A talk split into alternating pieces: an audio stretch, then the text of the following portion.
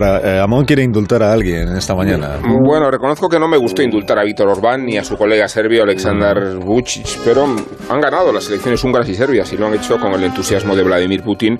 Por eso resulta inquietante la pujanza de Marine Le Pen en la segunda vuelta de las elecciones francesas. Las relaciones orgánicas con el Kremlin tendrían que haberla perjudicado tanto como su posición escéptica respecto a las vacunas. Pero la guerra y la pandemia parecen haberse convertido en su motor de propulsión.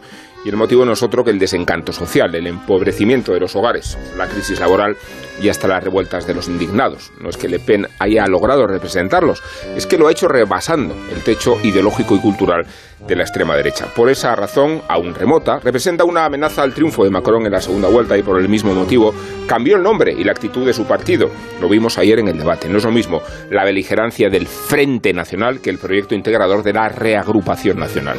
Así se presenta a las unas del domingo, reagrupando el sistema y antisistema, la eurofobia, de acuerdo, pero también rentabilizando la falta de respuesta a los problemas de la inseguridad, de la inmigración, del radicalismo islamista y de la crisis económica. Quiere decirse que a Marine Le Pen se le está poniendo cara de Donald Trump en las elecciones de la sorpresa y que la hipótesis de una victoria sobre Emmanuel Macron se cotiza como una extravagancia en las casas de apuestas, sobre todo si prospera la abstención y se apuestan por ella los antisistema de la extrema izquierda.